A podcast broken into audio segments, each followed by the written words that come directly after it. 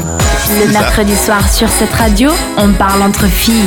On parle entre filles, on parle de sexualité aussi et notamment de maladies sexuelles avec euh, Kanta. Oui, pour la chronique de ce soir, Dan euh, et tout le monde, j'étais partie sur l'idée de faire quelque chose en lien avec les fêtes de fin d'année, mais étant donné que pour moi il est très important que cette chronique vous informe, pas seulement sur les relations sexuelles, mais aussi comment profiter euh, sur les relations sexuelles et comment en profiter, mais aussi sur votre santé sexuelle. Et c'est pour ça que j'ai décidé de traiter un autre sujet qui n'est peut-être pas si joyeux que les fêtes de fin d'année, mais qui pourra faire partie de vos résolutions pour la nouvelle année 2019. De Ce quoi soir, oui, pardon. Ce soir, nous allons Elle prendre parle. connaissance d'un virus qui est si dangereux pour le corps humain, mais en même temps si peu connu par les individus qui n'ont jamais eu affaire avec. Ouais. Le virus s'appelle le papillomavirus humain. C'est un virus à ADN qui infecte les kératinocytes de la peau ou des membranes dans le corps et peut se manifester dans un certain nombre de façons. Il y a plus de 170 différents types de papillomavirus humains et plus de 40 sont transmis par contact sexuel. En gros, environ 70% des personnes sont infectées par ce virus à un moment donné dans leur vie, sans même montrer des symptômes, ou vous pouvez aussi développer des verrues ou des lésions précancéreuses. Mais du coup, comment est-ce qu'on peut être infecté par ce virus Euh, simplement par contact physique direct avec la peau ou la muqueuse de la zone génitale.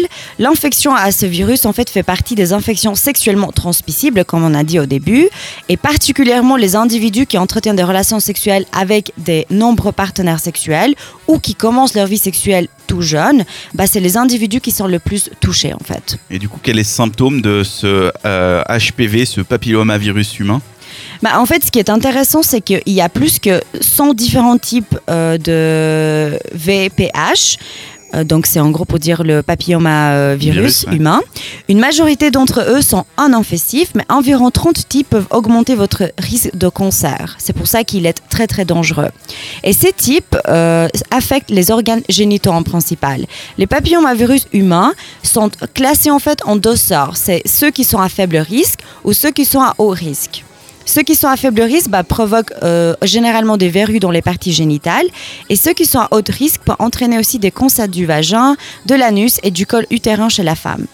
Lorsque chez les hommes, ce virus peut entraîner des cancers du pénis et de l'anus. Et du Ah, coup, les hommes aussi peuvent avoir ça? Oui, tout le monde peut avoir cette, Le ce moi, on virus, m'avait en dit fait. que les hommes, ils pouvaient être porteurs du virus Ouais, sans, euh, sans être touchés, en fait. Mais c'est des mensonges, du coup.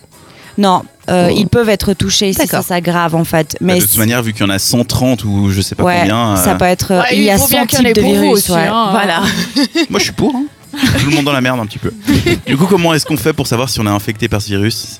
Bah, malheureusement, il n'y en, a- en a pas de- d'examen type pour identifier directement l'infection hum, quand les verrues ou les lésions euh, ne sont pas concentrées sur les zones génitales. Non, déjà vous-même, vous pouvez vous observer, surtout votre corps, niveau ongles, doigts, mains, pour des verrues vulgaires, ou des verrues planes niveau visage, genoux, coudes, surtout chez les adolescents. Chez les hommes, le médecin peut affirmer l'infection lors des verrues génitales, lorsque chez les femmes, un frottis est nécessaire.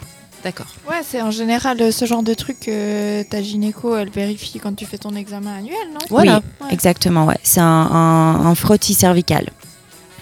Servi. Qui Ouais. fait toujours plaisir à avoir. hein. Toujours Ouais, un bon toujours moment plaisir. de détente, ouais, vraiment. Hein, Dan Exactement. Ouais, ouais. C'est vraiment mon moment préféré.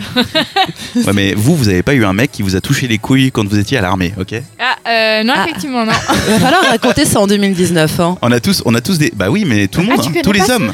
Bah non. On se fait tâter les couilles pendant le, le recrutement Ah, je savais pour pas. savoir si tout va bien. Et ils checkent un peu. Ah, c'est sympa, c'est Oui. c'est spécial.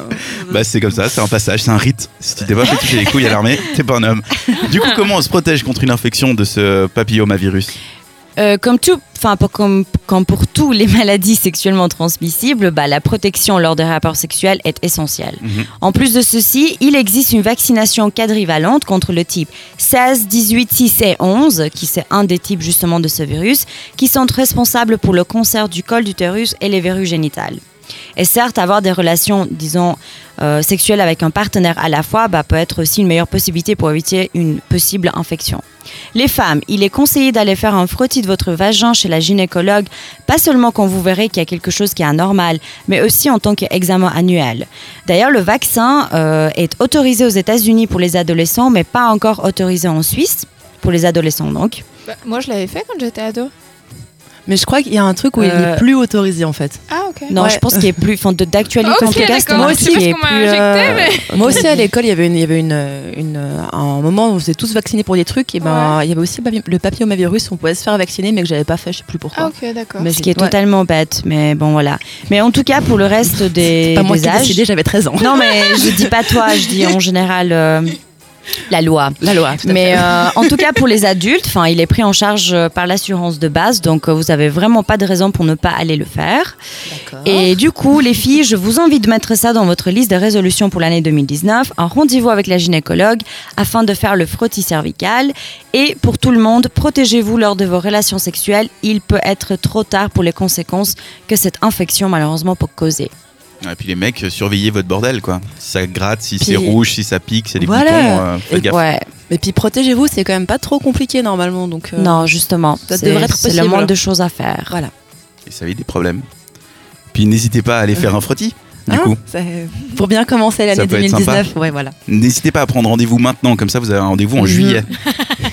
tu rigoles, mais c'est exactement mon cas de figure. je- J'ai pris rendez-vous en septembre et j'ai rendez-vous en janvier. Mais je crois que c'est le cas de figure d'absolument toutes les femmes. Je, Mais je tu crois vas chez qui Bah, une gynécologue euh, occupée. Eh, C'est une star. C'est une je- star. C'est une resta, voilà. Il y a une liste d'attente, il y a un carré VIP. euh, Qu'est-ce que tu veux que je te dise quoi Les filles, je vous propose d'écouter Ariana Grande, puis on se retrouve après pour le récap quiz. Yes.